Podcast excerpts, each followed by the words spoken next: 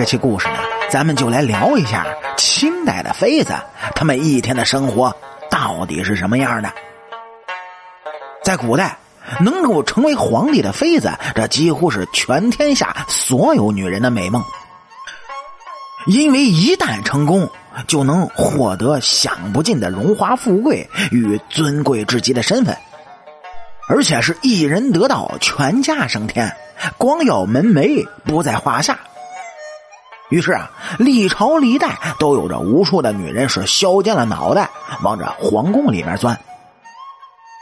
而那些成功留在后宫之中的，无不成为外人眼中这高高在上的高冷嫔妃，似乎呢，从此就过上了养尊处优的美好生活。然而，这真正的后宫生活，它并没有想象中的那么好，它更像是一个等级森严、关系复杂的职场。哎，妃嫔们必须严格遵守里面的规则。有晋升的空间，也有下降的余地。成为人上人，或者被打入冷宫，那都有可能上演。他们终其一生呢，都被禁锢在了方寸之地。那么，他们平时有没有什么娱乐活动呢？他们的衣食住行又是什么样的呢？他们平时是如何向皇上争宠的？那么今天，咱们就一起走进这个数百年前的帝王后宫，去触摸影视剧里看不到的清朝后宫这些嫔妃们的真实生活。您各位啊，也知道，清代的后宫呢，就像是一个等级森严的职场。哎，既然是职场，自然呢就有等级之分。咱们前文也说过，您就比如啊，康熙时期以后。这后宫嫔妃制度呢，就有皇后、皇贵妃、贵妃、妃嫔、贵人、常在、答应是等等等等，而且啊还有名额限制。不过，只有像皇后、皇贵妃、贵妃、妃嫔这些名额限制的后妃呢，才是真正属于皇帝的妻妾，享受的待遇也要比其他人好。而像什么贵人、常在、答应等等这些人。如果从表面上来看，他们也是皇帝的后妃，可实际上只能算是个普通员工，所以待遇啥的也就没有那么好了。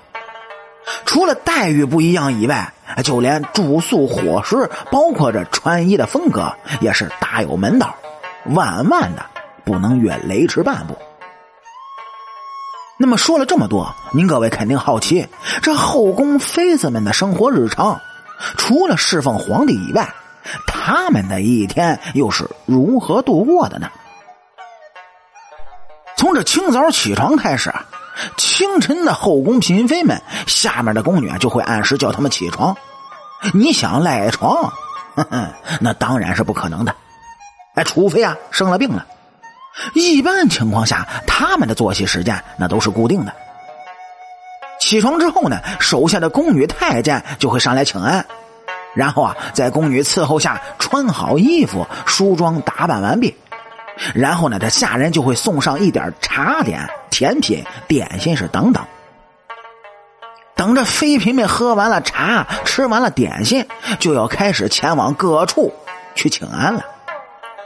这清宫中最讲究的，可就是晨昏定省。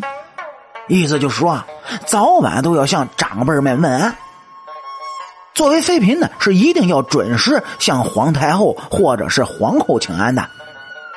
当然，如果您呢，哎，爬到了后宫金字塔的最高层，自然就是准时坐等别人前来问安了。请安虽然只是两句话的事儿，但也不是几分钟就能完成的事儿。因为这后宫的生活太枯燥乏味了，所以嫔妃们上午请安的时候呢，自然就会聊一些玩笑之类的话，或者脾气相投的姐妹呢，就会一起到后花园散个步、谈个心。完事之后，基本上也就到了午饭时间了。这嫔妃们是各自吃完午餐之后呢，啊，仆人就会送上各类的水果点心。吃完之后啊，也可以在后花园是溜达溜达，然后就到了午休时间。午睡一两个小时，起床呢，再喝喝下午茶，吃点水果点心，就要准备晚上的请安了。哎，到皇太后和皇后那里问完晚上安。这时啊，所有的嫔妃就会怀着忐忑不安的心情，一起来到养心殿后殿的宴席堂中待命。敬事房的太监呢，就会为他们每人准备一面绿头牌子，上面写着每个妃子的姓名，哎，或是十余面，或者是几十面。然后呢，就将这些牌子全部放在一个大银盘中。这时候，皇帝正在养心殿准备用晚膳呢。在皇帝用完晚膳之后，太监就会把银盘端出来，将银牌就跪呈在皇帝的跟前如果皇帝当晚说没兴致，便会说一声去；如果皇帝选中了某个嫔妃，便会伸手将他的牌子翻过来，使之背面朝上。太监呢，随即退下去告知该嫔妃这个喜讯，并让她做好相应的准备。被翻中嫔妃固然是欢天喜地，没有被翻牌的，则只能满怀嫉妒的是愤愤回家。之后用完晚膳呢，再聊聊天吃吃水果，这一天就这么过去了。而且这种生活呢，可以说是日复一日，年复一年。总体来说，清代的妃子们每日的生活虽说是锦衣玉食，但也极度的无聊和枯燥。这些女人虽说在外人看起来好像很风光，是皇帝的女人，但实际上是内心的苦，怕是只有她自己了解。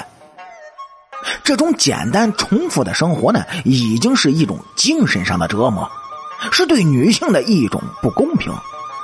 这被时代所唾弃啊，哼哼，那也应该是必然的了。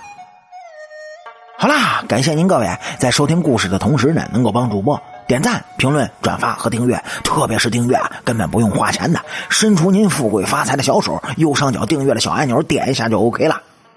好，清朝那点事儿，下期咱们接着唠。